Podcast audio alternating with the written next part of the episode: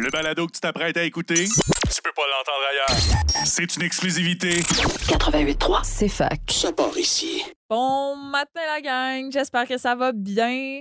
Aujourd'hui, parlons de café équitable. En fait, en août passé, j'ai été au Costa Rica pour la première fois. Euh, on a pu goûter au chocolat, au café et au cacao de la place. Et ça m'a fait penser que nous, on l'achetait soit bio, fair trade, équitable. Et je me suis dit, quand on voit ces produits-là fair trade ou bio ou équitable, ben je trouve que c'est à ce moment-là où ce que je dois me mettre à réfléchir sur ces produits-là. Puis, ça veut probablement dire qu'il y a une problématique. Donc, je vais aborder la problématique du café, mais aussi concept café équitable et de ses pratiques durables.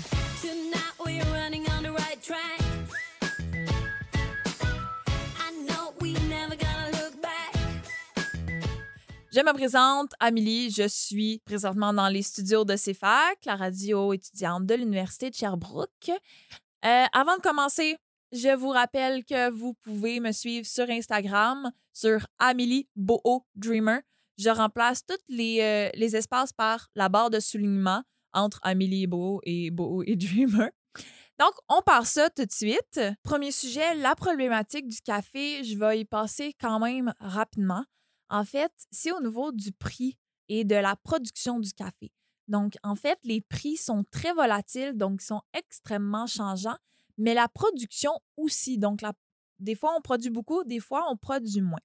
Donc, en premier, il y a les changements climatiques. On peut parler de la sécheresse, donc la hausse de la température de la Terre cause de la sécheresse. En causant de la sécheresse, ça fait en sorte que la production diminue. Euh, ça fait aussi en sorte que on commence à avoir de moins en moins de terres fertiles qu'on peut utiliser pour produire le cacao. Le cacao, c'est pour le chocolat et la graine de café pour le café. Mais les deux ont la même problématique, me semble. Le café pousse vraiment à des températures spécifiques. Fait vraiment, les changements de température, ça affecte énormément. Mais il y a aussi la population d'insectes qui est en grosse flèche montante, qui augmente vraiment énormément, ce qui perturbe la production du café. Pourquoi vous pensez que les insectes, la, la, population augmente? Mais c'est encore à cause euh, des températures de la Terre qui augmentent. OK?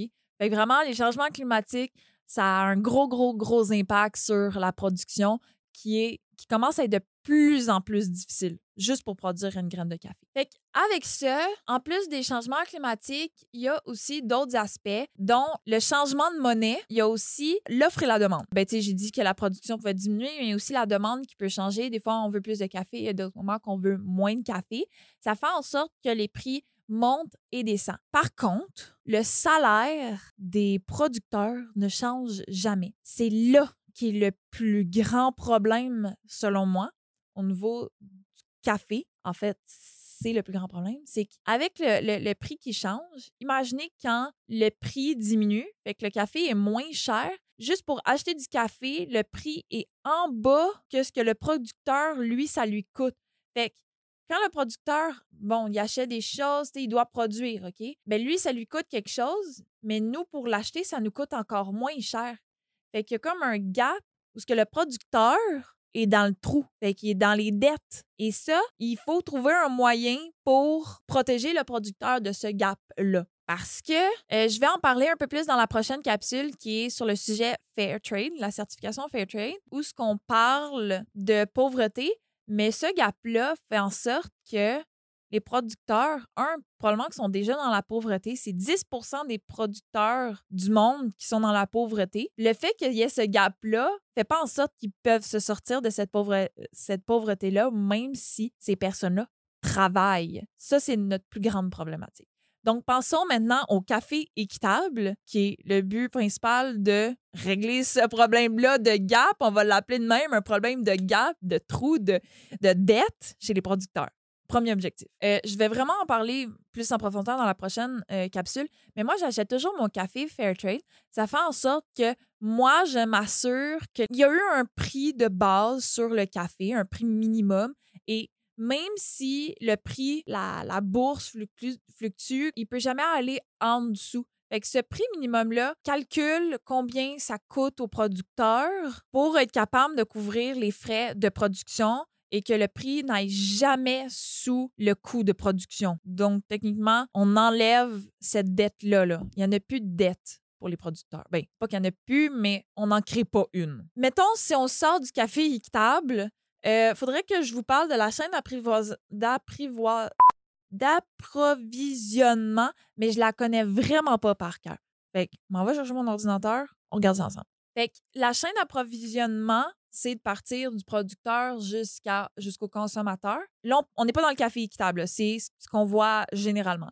Fait on part du producteur, ensuite il y a un négociateur, négocie le prix, et pas, l'exportateur qui envoie le café vers chez nous, le torréfacteur, puis après il y a le consommateur. C'est une chaîne, hein? Fait que la chaîne est quand même longue. Ici, mettons dans le fair trade, on passe vraiment en fait, le distributeur va carrément travailler avec les coopératives de cultivateurs. Fait qu'une coopérative, c'est c'est plein de, de, producteurs qui sont, sont mis en commun avec une coop pour avoir un pouvoir de négociation. Fait qu'il n'y en a plus de négociateur. Le négociateur devient carrément le producteur. Donc, il y a ce pouvoir-là de pouvoir établir son prix à lui, par rapport aussi à ses coûts de production, ce qui leur permet une meilleure subsistance durable. Ça veut dire que, au niveau économiquement parlant, pour les producteurs, mais c'est plus durable dans le temps, dans le sens que ben, si on, on ne crée pas de dette, ben, ils sont capables de continuer à produire dans le temps si on leur crée une dette, ben ça se peut qu'on leur crée une pauvreté. Sont, à un moment donné, ils sont plus capables de produire parce qu'ils n'ont plus l'argent pour produire. Parce que ça coûte de quoi produire. Puis, le Fair Trade a un genre de prime supplémentaire pour les producteurs. Il leur donne la prime aux producteurs, mais les producteurs, ça ne revient pas dans leur poche ils doivent le réinvestir dans leur communauté. Ça fait en sorte que, OK, oui, là, on a réglé le problème du producteur pour essayer de le sortir de la pauvreté parce que c'est l'objectif principal de Fair Trade, mais en pouvant réinvestir dans la communauté, mais ça fait en sorte qu'il peut peut-être aussi aider ben, sa communauté à sortir de la pauvreté, donc pas juste le producteur, toutes les leurs, là. Il devient vraiment le producteur du changement, carrément, au niveau de sa communauté. Par contre, Fairtrade fait pas juste ça gratuitement. On va dire ça comme ça. Les producteurs doivent s'engager aussi à ben, mettre des efforts dans leur production, donc à avoir des pratiques durables. parlons des pratiques durables des producteurs. Tantôt, j'ai parlé que les changements climatiques affectaient énormément la, production du café. Fait qu'est-ce qui arrive? Ben, Fairtrade va encourager des pratiques durables, oui, euh, sociales, environnementales et économiques. Au niveau de l'environnement, le café, c'est super important. Donc, Fairtrade va encourager les produits bio, avec des primes supplémentaires pour bien les récompenser, ces efforts-là. Les pratiques plus durables, plus respectueuses de l'environnement, ça commence vraiment à être plus pressant, surtout au niveau du café, sachant que les changements climatiques affectent vraiment beaucoup sa production. Donc, les producteurs doivent s'engager. Puis au niveau du café bio, biologique, mais ça fait en sorte aussi que les producteurs, ben, ils s'engagent à avoir une meilleure santé parce qu'ils vont être moins en contact avec les produits chimiques pour eux, c'est beaucoup plus dangereux que nous ici. Fait qu'imaginez ici, on parle beaucoup de, de, pesticides, d'insecticides, puis on capote, mais les producteurs, eux autres, sont, ont les mains dedans. J'ai beaucoup parlé de fair trade, mais faut pas oublier certaines autres pratiques qui sont aussi importantes, mais un peu moins connues. Par exemple, au niveau du café, ça serait de d'avoir un peu ces champs de, de café sous le couvert de la forêt. Donc, au lieu de complètement déforesté. C'est juste d'utiliser la terre qui est déjà là. Donc, la certification, elle s'appelle Rainforest Alliance Certified.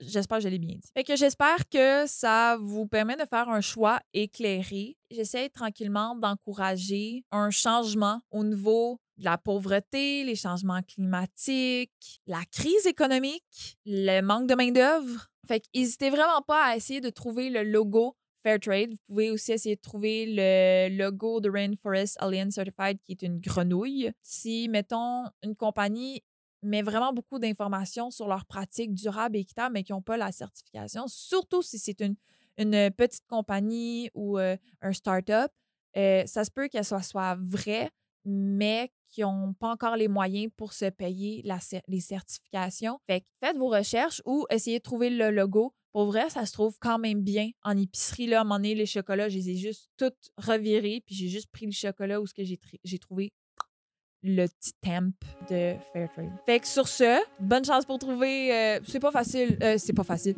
C'est super facile à trouver. Fait que bonne chance pour trouver vos, euh, les certifications et continuer à, à, faire un changement. Puis, ben, ayez du plaisir là-dedans. Hein? Ayez du plaisir. Have fun!